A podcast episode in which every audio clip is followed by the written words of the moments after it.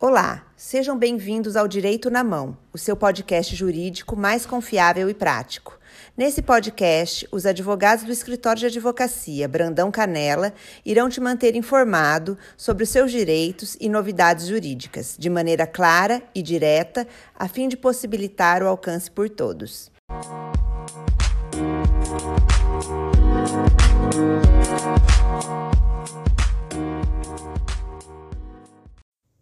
é Tiago de Abreu e Silva, advogado do escritório de advocacia Brandão Canela, e hoje vamos conversar sobre tratamento médico em domicílio e obrigações dos planos de saúde.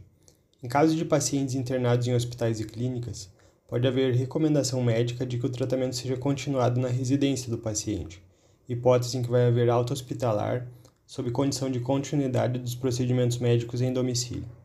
Assim pode ser definido o home care o qual contribui para a liberação de leitos em hospitais, conforto do paciente e menores custos em saúde. Por esses motivos, há interesse dos planos de saúde em sua cobertura. Não obstante, é importante ressaltar que o tratamento em home care não dispensa o plano de saúde de cobrir todos os insumos que o paciente teria caso estivesse internado no hospital.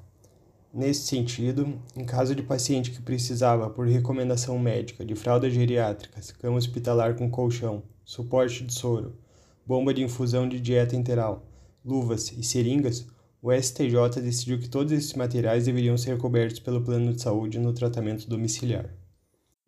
Nas palavras da Corte, ao julgar o recurso especial 2017759 do Mato Grosso do Sul, a cobertura de internação domiciliar em substituição à internação hospitalar deve abranger os insumos necessários para garantir a efetiva assistência médica ao beneficiário insumos a que ele faria jus caso estivesse internado no hospital, sob pena de desvirtuamento da finalidade do atendimento em domicílio, de comprometimento de seus benefícios e da sua subutilização enquanto tratamento de saúde substitutivo à permanência em hospital.